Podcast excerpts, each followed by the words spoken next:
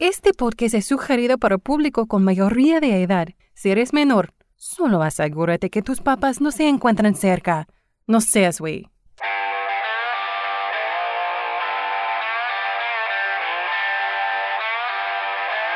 One, two, three. Yo hago el amor porque soy una persona muy sociable.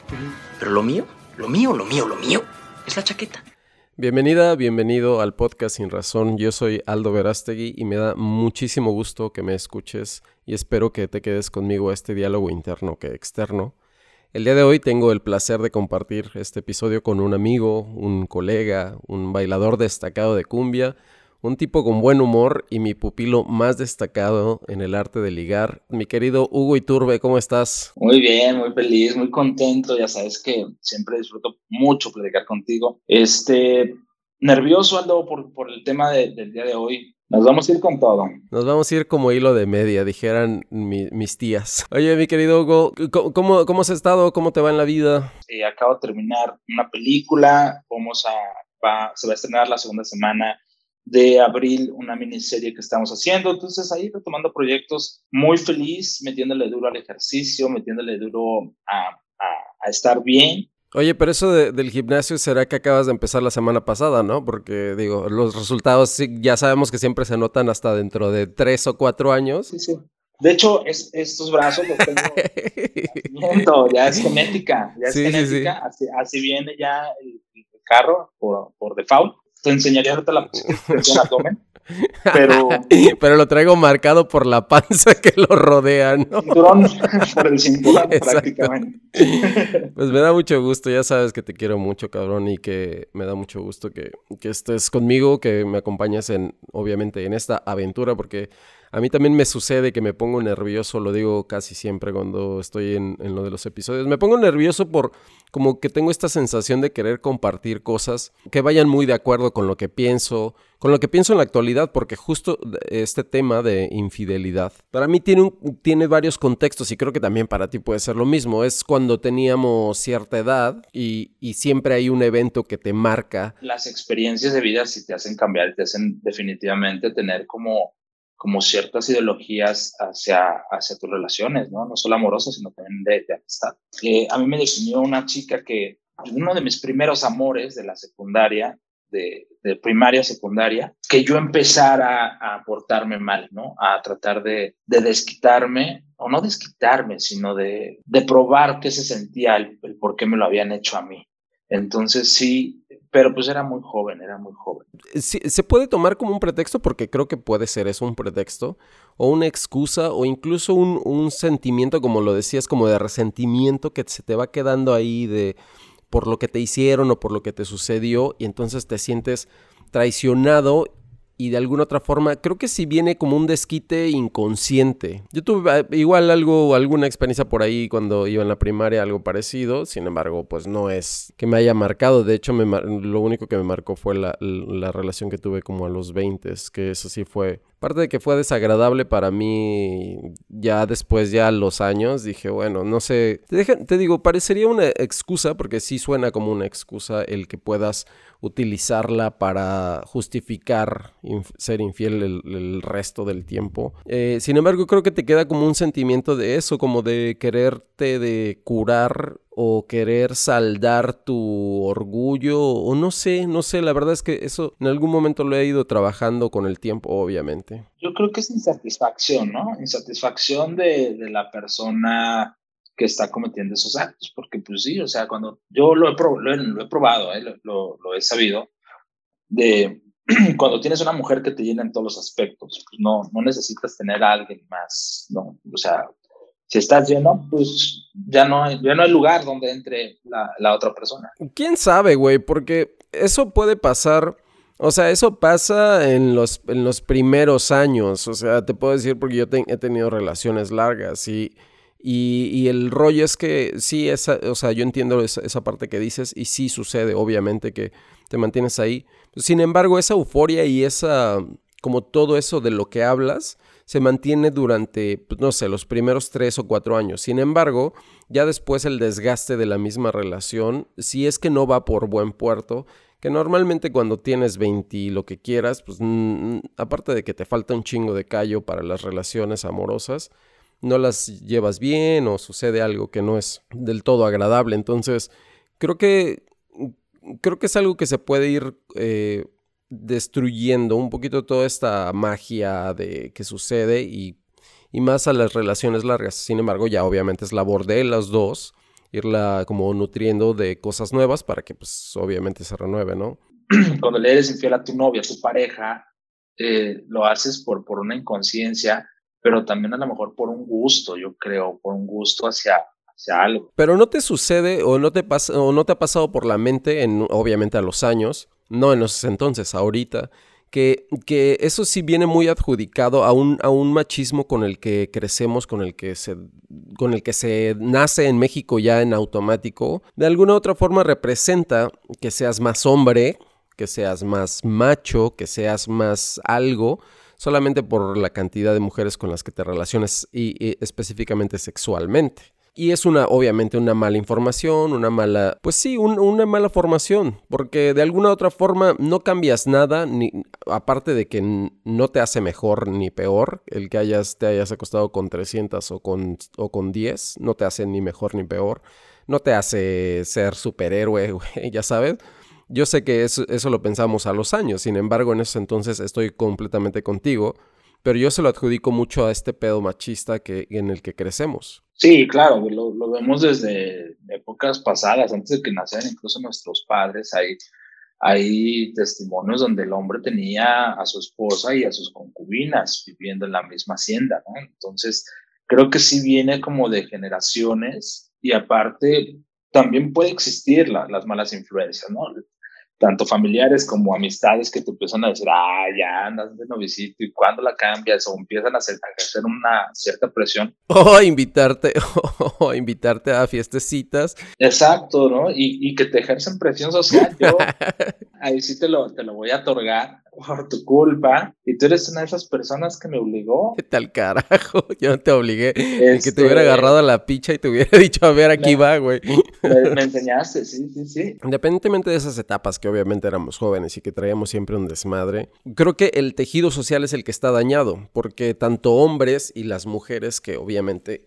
O sea, nosotros como patanes y las mujeres que que contribuían un poco a eso, creo que también siguen siendo el resultado de un machismo que impera en México. No sé cómo lo tengas tú en, la mente. Pues es que las épocas van pasando y, creo que antes lo veíamos muy normal por lo, por lo generacional que veníamos arrastrando, ¿no? Pero ahora creo que debemos de cambiar, ¿no? Creo yo. Pero tiene que ver como con esta cultura occidental, güey, porque si también te vas a la cultura oriental donde está el pedo de el Islam y estas culturas, algunas eh, africanas, en las que pues obviamente ellos no tienen ningún pedo con la poligamia. O sea, ¿tú, tú cómo verías eso? O sea, en algún momento en tu cabeza cabría la posibilidad de no solamente tener una, sino varias esposas. Si, si, fue, si estuviera autorizado, ¿lo harías? La neta. Lo soñé, algún día lo ah. soñé.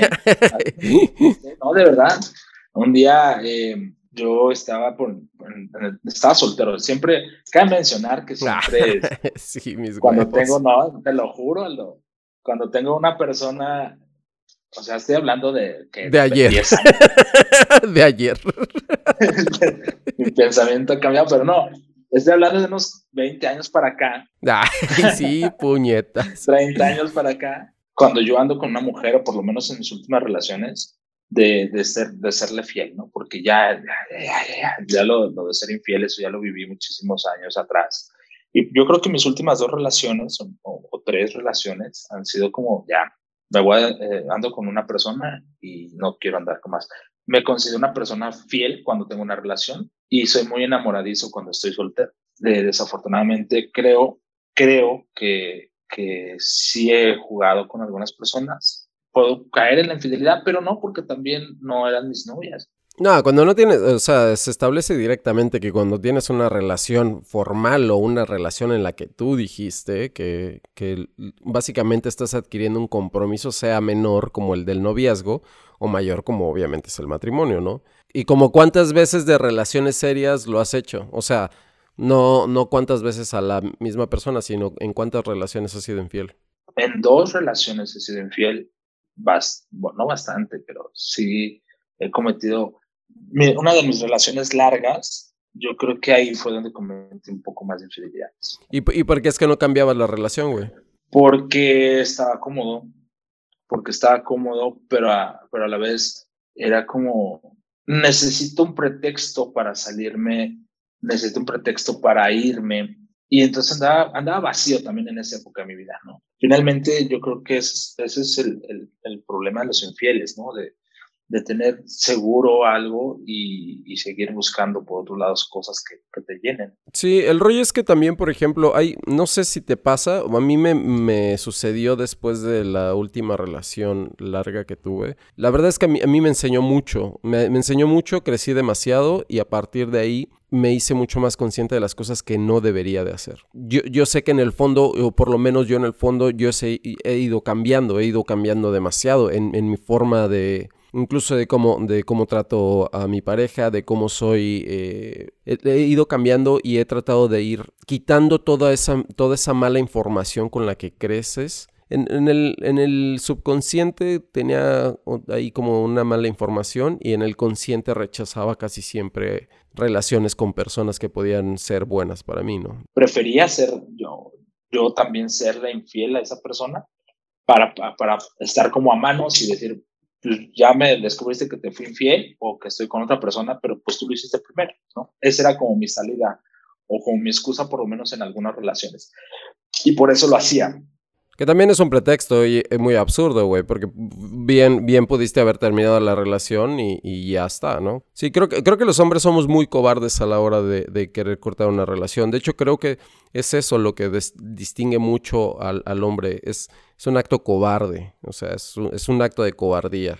Y yo lo, yo lo admito, obviamente. Yo estaba en la, en la preparatoria y andaba con una mujer eh, que para mí era muy guapa. Ella era de Michoacán, muy bonita y siempre los fines de semana nos salíamos, ¿no? Nos íbamos a las clásicas tardeadas o nos íbamos a, vivir el fin de semana. Así estuvimos como un año donde nos la pasamos a todo dar, donde era una relación bien chida, bien estable. Y, llegué a la casa de ella y de repente me descubro que no estaba.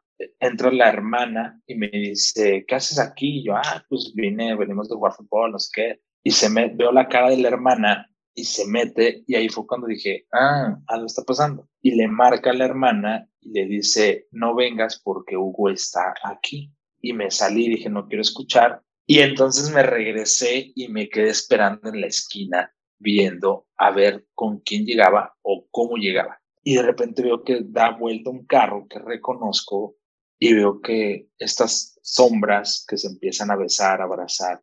Y entonces caminé lentamente hacia la casa la persona que estaba besando a la que era mi novia en ese momento era uno de sus maestros. O sea, se quedó helado. Ella se bajó del carro y traía el cabello húmedo y venía... De una fiesta, tal vez. De una fiesta. y con enojo y con sentimiento de, pues, de que te están quitando a la novia, ¿no? Lo bajé y lo empecé a golpear de una manera que, que, que ahora me arrepiento porque no debería haber reaccionado así, al contrario, ¿no?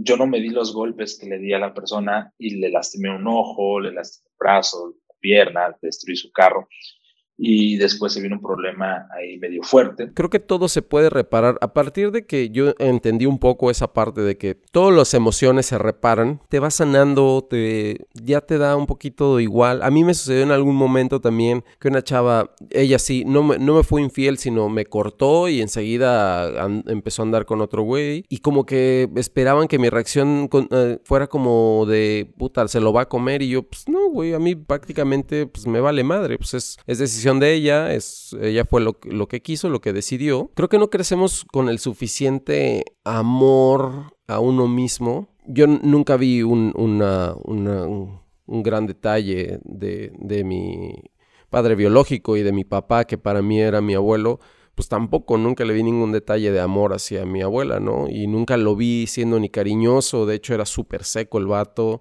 Entonces yo nunca, y mi mamá es súper seca, como pues básicamente pues se crió de un padre que es súper seco, entonces creo que también por eso ella es así.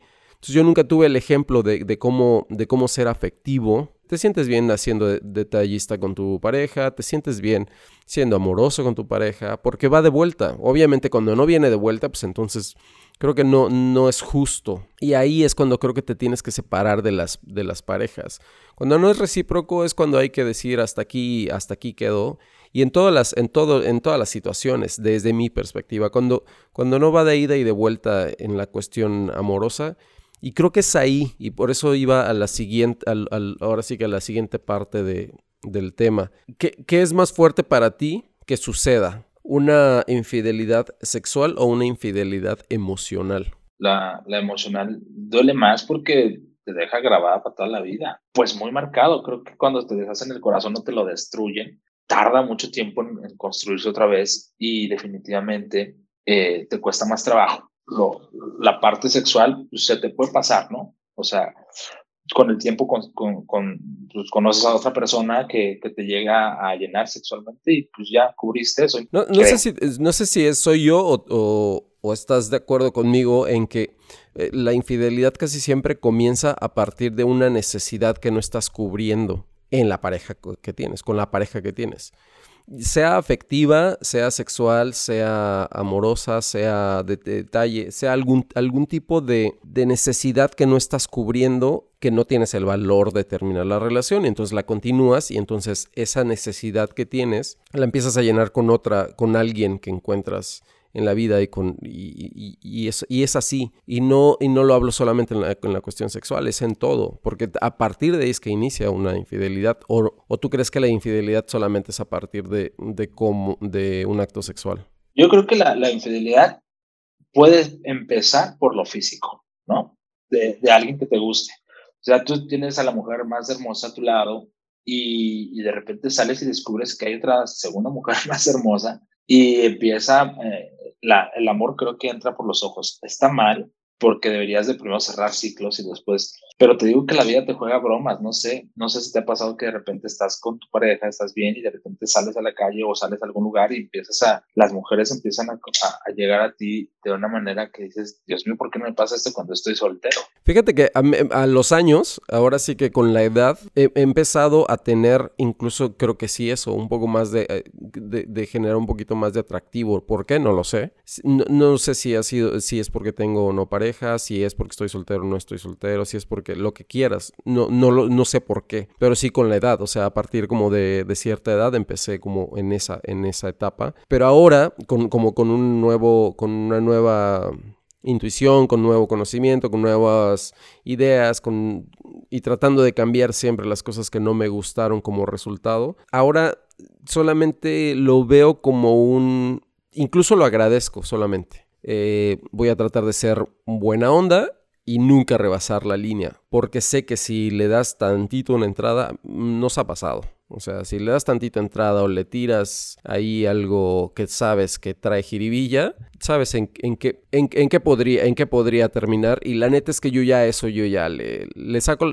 Aparte no le saco la vuelta porque... porque porque no, porque no, no quiera, sino es, es lo mismo que te decía. Creo que las necesidades para mí están cubiertas. Entonces, cuando esas, cuando todas las necesidades de, que esperas de una pareja están cubiertas, es cuando no, no necesitas andarle jugando al vivo. Yo trato de justo eso, nada más verlo como, ah, qué chingón, o sea, qué chingón que alguien me ve como una persona atractiva, sea hombre o mujer, ¿eh? Ni siquiera, no, no, lo, no se lo adjudico directamente a los hombres, a las mujeres, perdón, sino a los hombres, porque también recibo de vez en cuando como piropos o halagos de hombres y que dices, ah, mira qué chingón. O sea, ya no es, ya no tiene nada que ver con una cuestión de, inseguridad. Inseguros somos todos, ¿no? Porque el que me diga que no es inseguro, pues entonces no vive en este planeta. Entonces todos tenemos un grado de inseguridad. Entonces también creo que por ahí, eso, eso que el, el que te voltea a ver a alguien distinto, creo que eso es lo que te ayuda a tu seguridad, la que no has trabajado. O sea, en la seguridad de, es, esa es tu labor, no es, no es labor de las demás personas hacerte sentir seguro, ¿no?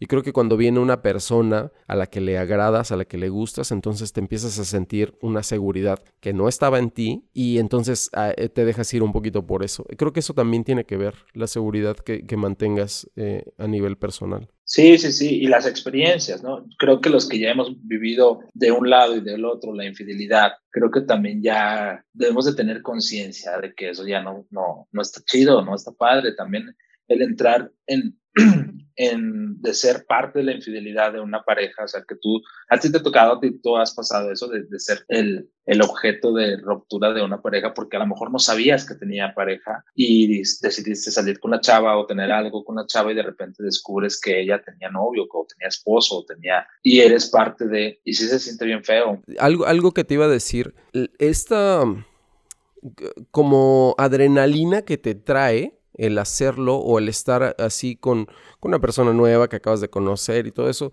También en algún momento, si lo tienes claro, ya a la edad lo tienes claro, de que vas a llegar a la misma a la misma monotonía. Obviamente si lo dejas llegar, ¿no? Pero se nos olvida un poco eso. Cuando estamos en, ahora sí que cuando lo estamos haciendo, se nos olvida. Nosotros estamos en esta nueva aventura, en este nuevo momento, pero cuando pasa el tiempo de que nosotros nos vemos tanto y nos vemos tan constante, vamos a volver a hacer esta relación en la que ¿Qué tal si vuelve a suceder? ¿Y qué tal si te vuelve a suceder a ti? ¿O qué tal si le vuelve a suceder a ella que conozca a alguien nuevo que le, que le traiga estas sensaciones que tú le dejaste de generar? Y creo que por momentos se nos, lo que creo que se tiene que hacer es en vez de, bueno, para, empezar es si estás con una, con una, pareja que realmente no te encaja, lo, lo ideal es que termines la relación lo antes posible, porque finalmente se lo decía a una amiga, el tiempo que dures con esta persona con la que no quieres estar es el tiempo que puedes perder de estar con alguien que sí quisieras estar. O estar incluso contigo mismo, que a veces eso te trae pues el beneficio de poder salir con más personas, de poder conocer más personas y que dentro de esa conocedera de personas salga alguien que te realmente te genere un interés mucho más profundo y entonces sucede esta cuestión del enamoramiento y lo que sabemos. Entonces creo que, creo que sí tiene que ver con que con el tiempo te des cuenta que esas sensaciones que te, incluso que te generan excitación y que te hacen sentir las mariposas y la alegría de cuando lo ves, con el tiempo se va a quitar. O sea, el que, el que diga que no es cierto es puta, entonces no ha vivido nada, ¿no? Porque eso va a pasar con cualquiera. Estés con la que digas que es el amor de tu vida, estés con la que conociste desde hace no sé cuántos años, a la que acabes de conocer. O sea, es, pasa en cualquier etapa vas a llegar a esa, a la siguiente etapa que es el... No, no sé si monotonía sería llamarle de forma correcta, aunque muchas relaciones se vuelven así. Pero bueno, a la siguiente etapa donde las costumbres ya se desarrollaron, ¿no? Entonces, ya tener en cuenta y mantener eso en cuenta ayuda a no cometer el mismo error de decir, ay, es que esta chava se ve que me está llamando y me está divirtiendo y me hace sentir las cosas que no sentía y toda esta chaqueta mental que nos hacemos de decir, es que esto es lo que me está pasando. Esa temporada de buenos momentos y de excitación constante va a, caducar. Sí, efectivamente, pero también depende mucho de las personas, ¿no? O sea, de, la pareja, de, estarse renovando para no caer exactamente en eso. Eh, es una línea de vida que obviamente por donde vas a pasar, pero también depende mucho de las personas renovarse para no caer tanto en la monotonía o en la costumbre de una relación y tener como esa iniciativa de decir, hoy vamos a, nunca hemos, no sé, nunca hemos corrido juntos, ahora vamos a correr juntos, vamos a ver un curita para, para no cometer la infidelidad. Yo creo que es la comunicación con tu pareja, de decir, ¿sabes qué? Pues mira, me siento así, está pasando esto, creo que podemos solucionarlo de esta manera o de esta otra a quedarse callados y vivir en, la agonía de decir, pues me está pasando esto, pero a mi novia no le importa, pero a esta mujer no le, no le va a importar lo que me está pasando. Fíjate que eh, yo tuve eh, una muy mala experiencia por, por haber sido infiel y, y, me, aparte de que me sentí, o sea, sí me sentía como, me sentía bastante mal por el hecho, sin embargo, no sabes a veces hasta dónde llegas. O sea, el hecho de que tú te sientas mal, pues no, no salva nada, ¿no? Y tampoco es como que con eso le vas a ayudar a la otra persona que se sienta menos peor de cómo le hiciste sentir. Sin embargo, creo que también para estas cuestiones hay límites. O sea, también en, en, qué momento puedes parar emocionalmente y en qué momento debes de parar estas ganas de tomar venganza o de querer hacer algo en contra de las otras personas. Porque, por ejemplo, esta muy mala experiencia que tuve fue, se me metió a todas las redes sociales, güey, y de que me empezó a investigar y de que empezó a, chaquetearse eh, viendo conversaciones personales. Te lo puedo decir, incluso una de las conversaciones que tenemos tú y yo, me la así, me la empezó a subrayar con, con palabras que utilizábamos tú y yo. Cuando, cuando ella me empezó a escribir, porque me hizo una letanía de carta, de, de, mail. Y cuando me escribía palabras en específico, dije, ¿estas palabras con quién las utilizo? O, o, de dónde se las sacó, porque yo no las utilizo más que con personas en específico. Y, un, y, y, en una de esas estaba, no me acuerdo, creo que tú me mandaste un mensaje o algo y empezamos a tirarnos mierda como siempre, ya sabes, de machos alfa y esas pendejadas. Y algo dijiste tú o algo escribí yo de nuestra conversación y entonces me empecé a ir a más arriba, más arriba y más arriba y más arriba. Y entonces encontré que todo lo que me estaba diciendo en el mail era de una conversación que teníamos tú y yo, güey. De estas chaqueteras en las que pláticas pendejas como si tuviéramos dos años, güey. O sea, como si fuéramos adolescentes. Y después caí en cuenta y dije, ¿qué pedo con su, o sea, qué pedo con su discernimiento de no entender al, de una conversación? Porque aparte, de todas las conversaciones que seguro leyó, que estaban ahí, ¿Por qué no tuvo tantito el entendimiento y el discernimiento de decir, ah, esta es el contexto en el que se llevan estos dos pendejos que parecen changos hablándose. Y en las otras está claro cómo, cómo me comunico con las demás personas. En el momento que transgredió eso yo me sentía súper mal, yo me sentía incluso como muy responsable del, del, suceso. Ya después no quise saber ni media uña de la, de la chava. Es, o sea, hasta dónde tenemos el límite de decir, ay, es que me fui infiel, pero me las voy a cobrar. O sea, hasta dónde llega ese, esa... Yo sé que lastimas, yo sé que porque a mí me lo han hecho o a mí me ha sucedido, pero hasta dónde realmente te la tienes que cobrar o hasta dónde llega tu poca dignidad o tu poco autoestima o tu poco amor. Es como, te lo puedo decir, como el ejemplo que decías de, de que te madreaste al vato este. La neta y el que, el que quedó como pendejo fuiste tú, güey. Porque aparte de que la morra no iba a regresar contigo, te metiste en un pedo de gratis, güey. Porque también si tienes la autoestima desarrollada y te sientes mucho más seguro, pues, como, como te dije lo que me pasó con esta chava que me cortó y enseguida empezó a andar con otro güey, dije, pues es su pedo, güey. Básicamente a mí vale madre. O sea, no me voy a sentir ardido. Personas que, que quieran estarse relacionando con, con un hombre, y no, no lo digo por mí, sino con hombres con mujeres, pues hay un chingo, güey. Y mujeres y viceversa, ¿no? Entonces, creo que llevar a tal grado también como el querérsela cobrar me parece incluso muy absurdo. Pero pues cada quien soluciona sus conflictos de autoestima y personales como quiere. Sí, sí, obviamente me hago responsable de lo que hice porque sí, ocasionas daños, sí, sí lastimas y todo. Sin embargo, no, no, hay, no creo que haya excusa, o sea, no porque, no sé, si somos pareja tú y yo, güey, te encuentro con otro vato, güey, que lo mate va a ser la excusa nada más porque fuiste infiel. O sea, me parece una pendejada.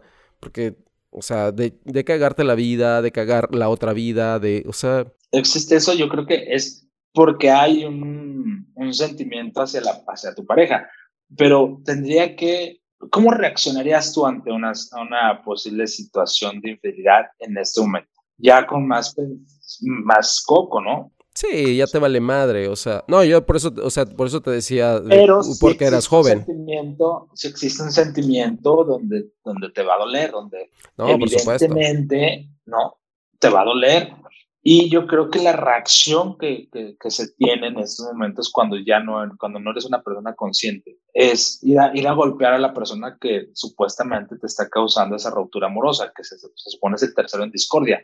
Pero ¿por qué no? O sea, yo creo, y yo creo que, que en este momento de mi vida, si yo descubro una infidelidad de la parte de mi pareja, de, de mi novia, yo creo que no haría absolutamente nada, simplemente agarraría mis cosas y nos vemos. Sí, me dolería, estaría en duelo, en luto, unos tres, cuatro días, no sé, un día y a lo que sigue, ¿no? A seguir, a seguir, a seguir Una de las personas que amo más en mi vida, que es mi madre, me dijo un día, este, para poder dar amor, primero necesitas amarte tú. Te estás abandonando completamente. Está pasando esto, esto, esto. Y ahí comprendí que, que, efectivamente necesitamos primero amarnos a nosotros para poder amar a alguien. Y, dentro de este amor propio existe o pasa que debes de tener un poco más de, de conciencia ante una situación de estas, ¿no? Si te llegan a ser infiel, pues es de modo, tú lo cometiste, yo no, seguramente te hace falta algo y vámonos. Y es la seguridad que probablemente lleguemos a necesitar, ¿no? Y no solamente uno, sino muchísimas de las personas que cometen estos grados de fidelidad. A lo mejor probablemente se pueda ser consciente de alguna, alguna cosa. Yo creo que la base de la fidelidad es la amistad y, cuando tienes amistad con alguien se, se, hace muy fuerte, ¿no? Y es, y es aunque deben existir, pero yo creo que es casi improbable que se rompa un lazo de amistad. Creo que justo le acabas de dar en el clavo. Creo que a las, a las relaciones de amistad no se les es infiel tan fácil y creo que si desarrollas una relación de amistad con cada una de las personas, sea tu pareja, tu hermano, tu familia, creo que es ahí cuando se vuelve más sólido y entonces es cuando creo que mantienes una lealtad o una fidelidad. Y creo que, creo que ahí podría, es donde se tendría que construir la, una relación de cualquier tipo con una amistad mucho más sólida, de respeto, de mucho amor y todo esto. Y creo que es ahí donde podría hacerse. Porque cuando eres amigo, te puedes decir las cosas al chile. O sea, y cuando te dices las cosas al chile, lo, lo platicaba en el episodio pasado. Ya cuando dices las cosas que tienes en la mente y las cosas que quieres comunicar, ya cuando haya alguna discusión, ya no vas a tener nada que decir. O sea, nada malo que decir, pues. Sacando una conclusión de, de, esta cuestión de la infidelidad, creo que sería volver más sólidas las relaciones de amistad con todas las personas con las que te relacionas y creo que eso podrá evitar o anticipar o incluso terminar una relación de decir, ¿sabes qué? Como compa, te lo digo al chile, ya no quiero estar contigo y terminar esa relación. Y obviamente que los hombres tengamos un poquito más de huevos para terminar una relación nos ayudaría mucho. Y cerrar, ¿no? Para que podamos tener también ese, ese sentimiento de, de, desapego, de decir, no funcionó. Sí, sí, sí, sí, yo lo tengo, sí, en eso también, obviamente lo tengo claro. Pues bueno, mi querido Hugo, ha sido un placer, como lo dije al inicio, platicar como, como lo hacemos cada vez que nos vemos y te agradezco que hayas estado eh, compartiendo también tus experiencias. Siempre es un placer platicar contigo, es, es bien chido, eh, sabes que te quiero mucho, que eres uno de mis grandes amigos que he tenido y que quiero llegar a tener para cuando estemos viejitos platicar de todo lo que hemos pasado. Nos seguiremos molestando vía mensaje, nos seguiremos chingando y nos seguiremos aplaudiendo nuestros triunfos y nuestros fracasos. Estaremos ahí. A todos los que nos están escuchando, les mando un saludo. Sigan en mis redes sociales, arroba y espero una segunda parte de este. Ah, es que le vamos a poner, eh, lo que no sabes es que la segunda versión de, de infidelidad va a ser con una chica, porque quiero saber ahora cómo está el otro lado, el otro lado de la moneda.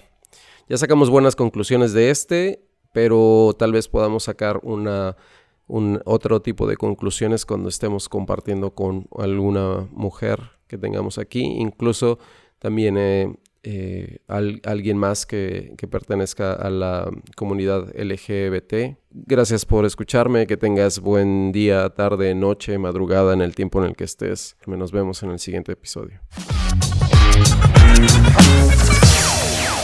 Yo no necesito meditarlo más. A coger y a mamar que el mundo se va a acabar.